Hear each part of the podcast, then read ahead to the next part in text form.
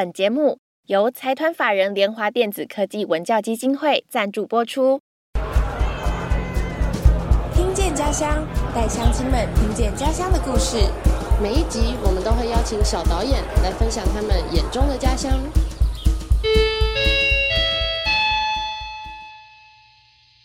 乡亲们，开会喽！我是小花，我是思云。今天我们邀请到竹山的两位回流小导演，他们一个是第二次，一个是第三次参加看见家乡。对，对于整个看见家乡计划来说，其实他们已经是回流小导演里面的大学长跟大学姐了。没错，那我们赶快先请他们来跟乡亲们自我介绍一下吧。好，那大家好，我叫做李龙德，现在目就就读竹山高中的三年级，那已经参加看见家乡这个活动第三次了，这样子。哇，荣德是已经参加第三年看见家乡的大前辈喽。那嘉怡呢？呃，大家好，我叫钟嘉怡，然后今年就读明台高中，然后今年已经是第二次参加看见家乡。两位都是高三生，对不对？对。对。对，哇，所以高中生的课业一定更重。我相信在拍片的时候，一定也会觉得心中有更多，包括时间管理啦，或者是因为年纪比较大，应该在主题的选择方面也会有一些小小的压力，不再是像以前小小朋友一样，只能拍一些家乡的介绍影片了。听说你们今年的主题蛮特别的，是拍嘉怡他们家的故事，对不对？荣德，请你跟家，呃，请你跟乡亲们介绍一下。好，那这次我们拍摄的主题是我的队员庄嘉怡他们家里开设的烤肉店。那一开始我也会想要跟之前一样，就是实际走到竹山的街道去观察我们竹山有特色的事物。那后来就是因为我们就讨论讨论，那讨论到最后。就发现钟家里家里的烤肉店似乎是非常有故事性的，似乎从过去到现在经历了非常多值得和大家分享的一些故事，所以最后就决定来开拍摄烤肉店这样子。哦，因为你们哎，荣德第一次拍的时候是拍竹山的打铁店跟民夫店，米夫店。然后第二次拍是拍笋笋子，对，返乡青年这样子。嗯，返乡青年跟笋子的主题。然后这一次就是聚焦在嘉怡他们家的故事。那嘉怡，你可不可以跟乡亲们分享一下，就是你们这次的影片主题是采访你们家的什么样的故事呢？呃，刚开始最主要的话是拍妈，就是妈妈一个人带小孩，带三个小孩。然后又要工作的那种辛苦，但后来就变成妈妈跟小孩的一些生活上的故事啊，或者是呃互动啊，或者是为什么说小孩为什么要帮妈妈工作？可能大家都认为说现在这个阶段的小孩都比较爱玩啊之类的，然后为什么你还愿意帮家里工作？然后后来就变成。我跟妈妈平常都是用朋友的那种关系在聊天啊、讲话或者是工作，所以一刚开始本来是只想拍妈妈，就是成立带起烤肉店，然后又带着三个小孩的故事。对，后来就变成有点是嘉怡也变成主角的嘉怡也变主角。那你现在有点变成其中一个女主角，你有什么感觉吗？会不会一刚开始觉得很尴尬？呃，刚开始其实。就是没有很想要入镜啊，因为本来是想要当拍摄者嘛，但后来就是不得不被拍摄啊，就影片需要。为什么不不得不被拍摄？荣德施压吗？荣德逼你的吗？荣德说你你一定要给我入镜哦，这样。荣德能够这样？加油，我帮你打他，没问题。好，下次去竹山找你们的时候，荣德。记得在戏，好，没有啦。所以啊，我刚刚刚刚其实彩排的时候，嘉怡有说，因为呃，就是平常嘉怡都会帮妈妈在烤肉店工作，所以其实你出现在妈妈身边的那个几率跟画面应该是很多的。哦是因为这样子就是不得不入境嘛？你要帮忙，想说啊，可以边帮忙又可以边被拍，也还不错。对对对，原来是这样子啊，一间那个一举两得。嗯，对，那你们在拍摄的过程中，因为在那个现场应该很多时候都是很热，或者是有很多人，嗯，有没有什么拍摄的时候印象深刻的事情？呃，印象深刻的事情，应该都是我因为拍摄而观察到他们的一些互动吧。就是比如说他工作，中家里工作真的非常辛苦，就是可能非常。那如果是在店里面啦，就是下午就要开始准备，大概四五点的时候就开始可能开店的一些食材都要先准备好嘛。那店里面的摆设也都要摆好，那甚至可能早上就要开始串东西，因为、嗯那都是因为我从这次拍摄才观察到。那晚上嘛，开始烤，客人很多，要招呼客人，还要烤，那就是烤到十二点多，就是午夜十二点多，非常的辛苦。那因为我自己本身就也很少，就是基本上也不会看到这些情况嘛，就我也不会这么累啊。但看到总甲也这样非常辛苦，就还蛮有感受的这样子。那再来还有就是针对拍摄的话，就是这次是烤肉店，那可能会拍很多烟雾跟火花，嗯那可能当下也会非常的热，就是可能要一直拿相机，那周围的烟可能一直灌上来之类，就是想要拍比较有意境的画面之类的，想要尝试，那可能就会让自己会非常靠近到火花之类，那可能有时候也会被喷到几个，那去感受一下钟嘉怡的体验之类，因为钟嘉怡站更近，那也会被更常被火花喷到之类，那那些烟雾灌到身上，感觉也是非常神奇啊，对吧？非常神奇哦，听起来好像什么会让人觉得飘飘然的那种气体，就是哦那种烟雾灌到身体，觉得很神奇的感觉。所以你在拍的时候，也是透过嗯一次次去拍摄，才真正体验到嘉怡原来平常帮妈妈一起在烤肉店工作是这么辛苦的事情。对。哇，那你看到他们母女俩的互动，对你来说有什么感觉吗？跟你跟你妈妈的互动有什么不一样吗？呃，就是我很不喜欢跟家里面的人聊天，就是嗯我觉得我们双方应该都有问题啊。但是经过这次的拍摄，我会去观察他们就像朋友一样的关系，就他们可能两个人互动，那是、嗯是为什么会这么像朋友、像同学？那我会借镜到我身上，可能观察到他们的关系，谁讲话是什么样子。那才造就了什么样的关系？那再来思考到我身上为什么会这样子？对，差不多就是这种感觉。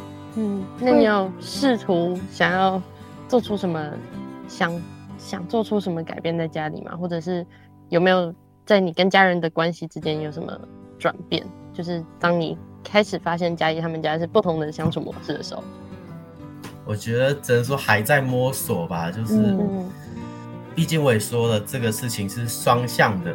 嗯对就假如只有我改变，那可能另外一方他们还是那样子的话，他们讲话口气之类的，也会让我也会不想要接触他们。所以，就算如果我真的尝试改变一段时间，那对方可能也要一起改变，那我觉得两个人朝一起变好这样子。对，嗯所以应该还是在摸索阶段啦。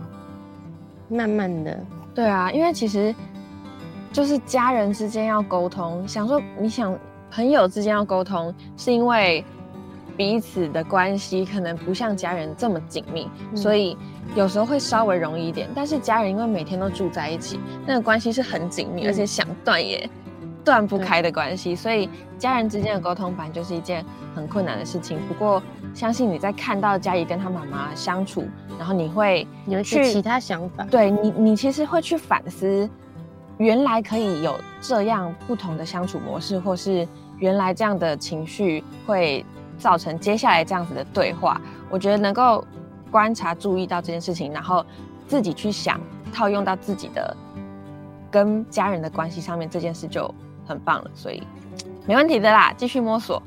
OK 的，OK 的，一定可以找到一个双方都舒服的方式。嗯嗯。那嘉怡，你有什么印象深刻的事情吗？对啊，你是大明星哎，被拍 哎。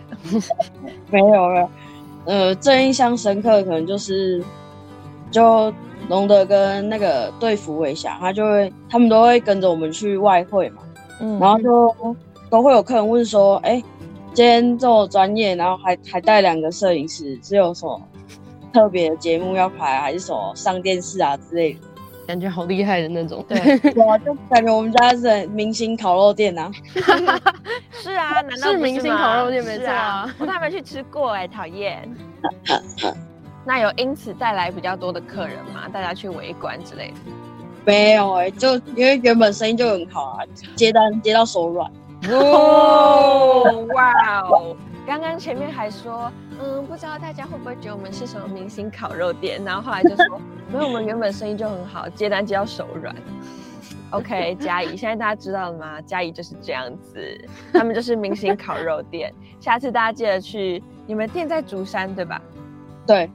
下次大家去竹山，记得就去找嘉怡，在路上大喊嘉怡嘉怡，说嘉怡，我看你的影片，嘉怡，报我名字，报我名字都可以打折。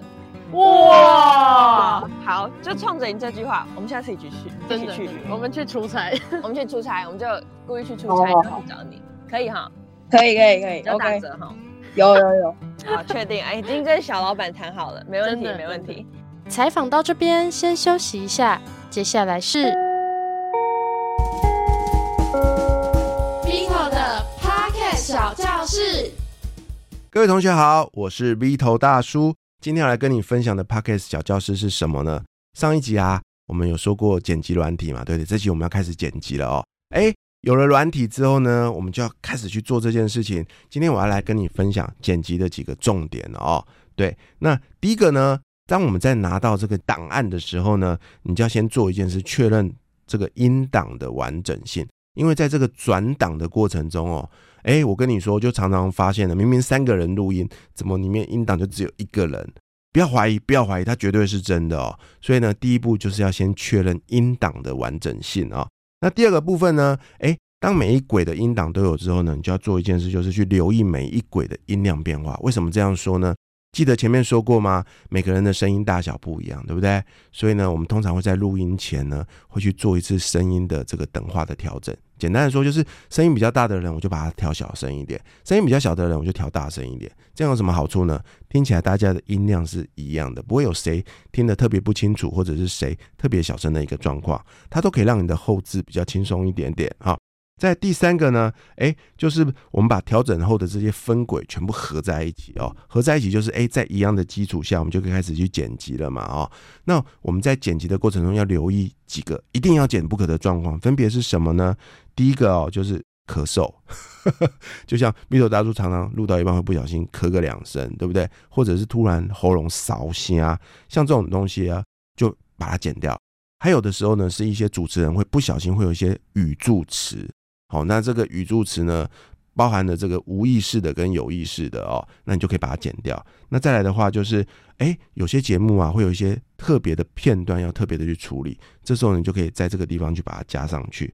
然后呢，你要还要去留意哦，就是每一集节目，有时候你会不小心讲的太嗨，会去讲一些不该讲的话，你知道吗？哦，就比如别人的隐私啊，或者是业界不可告人的秘密，这时候呢，你就可以透过后置的这时候把它修掉。哦，那你就比较放心一点点哦。那还有什么地方要讲掉呢？错误的资讯，有时候讲的很开心呐，事后去查证，哇，这个资讯某个环节是错的。比如说这场演唱会是几月几号，然后呢，可是他明明就是几月几号，这时候你赶快把它剪掉，还来得及。好，那最后的话呢，就是把不顺的说话片段把它编辑掉。你可以把它从原本后面的位置挪到前面，有点像在你写文章的时候，你会把后面这个段落挪到前面。那声音剪辑也是这样的道理哦。最后呢，当你们把这些东西全部都完成了之后呢，记得再加上我们前面之前节目说过的片头片尾的 Jingle，还有一个小声适合的背景音乐 BGM。这样的话，你的这集节目呢，就像是煮出一道菜来。哎，你会发现。把它拼装的非常的完整，这就可以输出成一个大家常用的 MP 三的一个档案，它就可以去上架啦。以上就是剪辑的重点，你学会了吗？试着去剪出自己的一集节目，你的熟练、你的技巧、你的剪辑的技巧就越来越熟练哦。祝大家能够顺利。以上就是这一集 V 头大叔跟大家分享的 Pocket 小教室，我们下一集见，拜拜。那我们继续开会吧。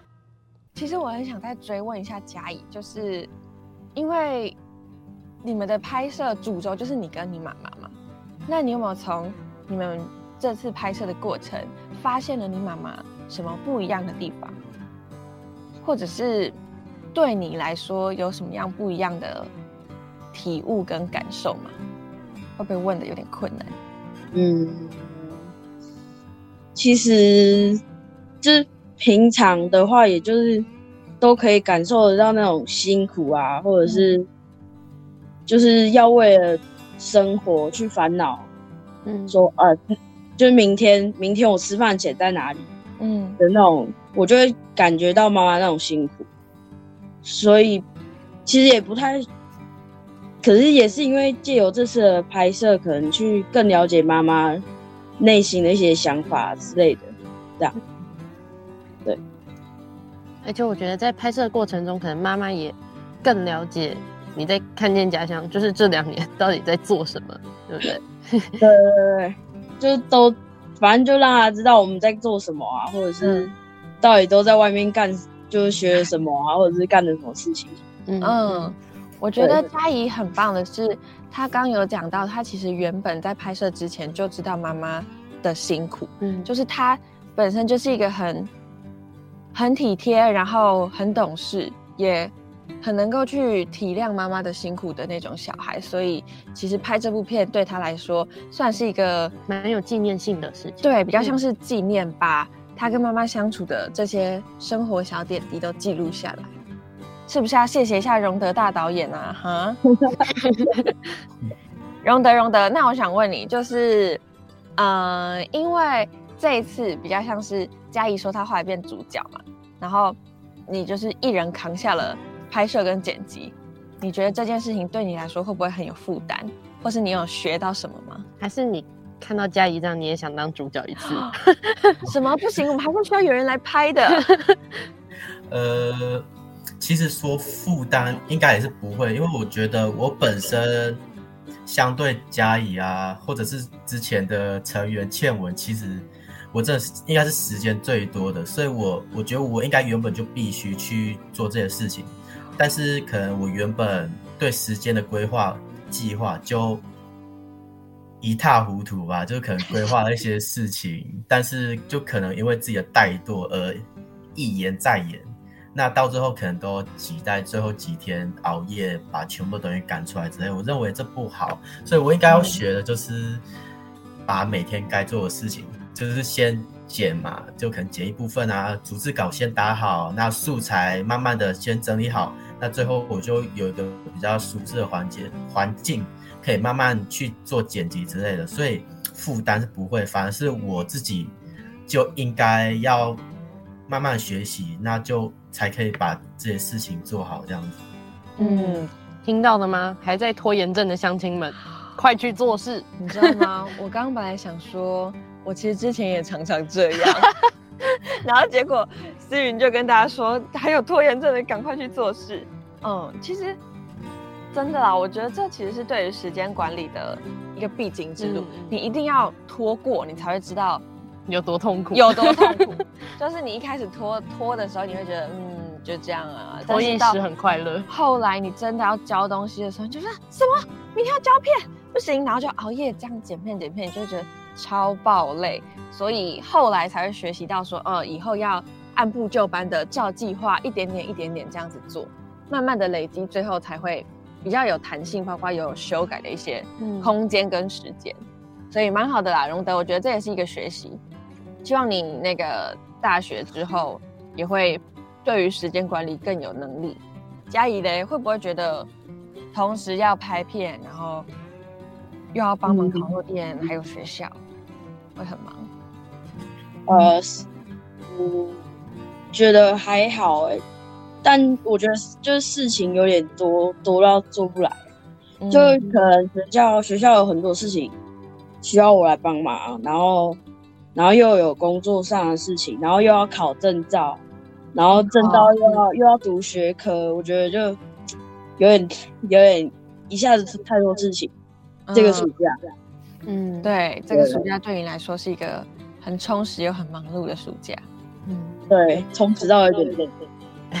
但是不知道各位乡亲有没有发现，我们的回流小导演抗压性都非常强。对他们虽然嘴上说嗯事情有点多，或是我时间管理可能需要加油，但是他们最后都能把成品做的对非常好。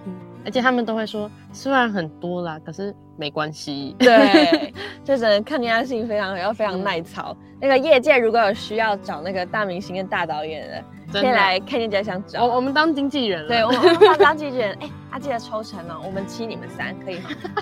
六差那么多？没有，我们七你们三，我们六你们四吧。什么？开始跟我谈判？好好好，我们等那个。我们我们我们先跟乡亲们说拜拜，因为今天时间也差不多了。嗯，我们等一下再来谈判那个抽成到底要抽多少哈。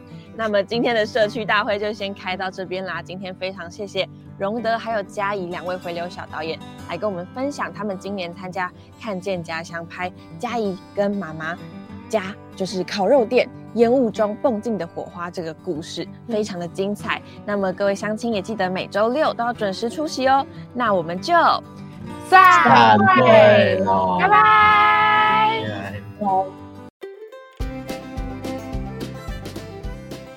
说我的家乡。今天说我的家乡，很高兴邀请到 Nico 来跟我们分享他的家乡基隆的故事。好，呃，我的家乡在基隆，因为离台北非常近，所以我每个礼拜回家乡。对，基隆那边是不是真的很常下雨啊？非常非常。就是我每次都说基隆是个爱哭鬼，这样，就是而且基隆的雨很厉害，就是人家任何雨都是停一下会下，下停下停会有间隔的，但基隆最厉害的地方就是它的雨可以二十四小时都 non stop 这样子，它一次下下来就可以，反正就是很像很爱哭很爱闹的孩子，一哭就不会停下来那一种，对，所以就是得要找到欣赏雨的浪漫的方法。才能够在基隆好好的住下去。那关于下雨，你有没有什么特别的记忆？下雨哦，因为基隆的小，呃，因为基隆是一个山丘陵丘陵地形，所以我们的国中基隆几乎大部分的国中都在半山腰上。我读的算是基隆，算是蛮，呃，就是市区蛮蛮。主要的一个明星学校叫明传国中，那个学校也是一样的，都在半山腰上，所以每次我记得，几乎只要是冬天的时候上学，一定是脚一定是湿的，所以那时候我们都会流行，因为国中已经爱漂亮，就不穿雨鞋，会穿鞋套。那时候已经流行穿鞋套，然后可是因为那个你知道山坡上那个水冲下来很精彩的，所以那个鞋子一定到学校都是湿的，然后鞋套还是湿，还是会湿，所以我们其实都养成一种 方法，就正好那时候我国中的时候我们是乐队班，我们的教室比人家大两倍，所以我们到学校之后一定一定是地上铺好报纸，然后把鞋子放到旁边去晾，然后脚就是踩在那个报纸上。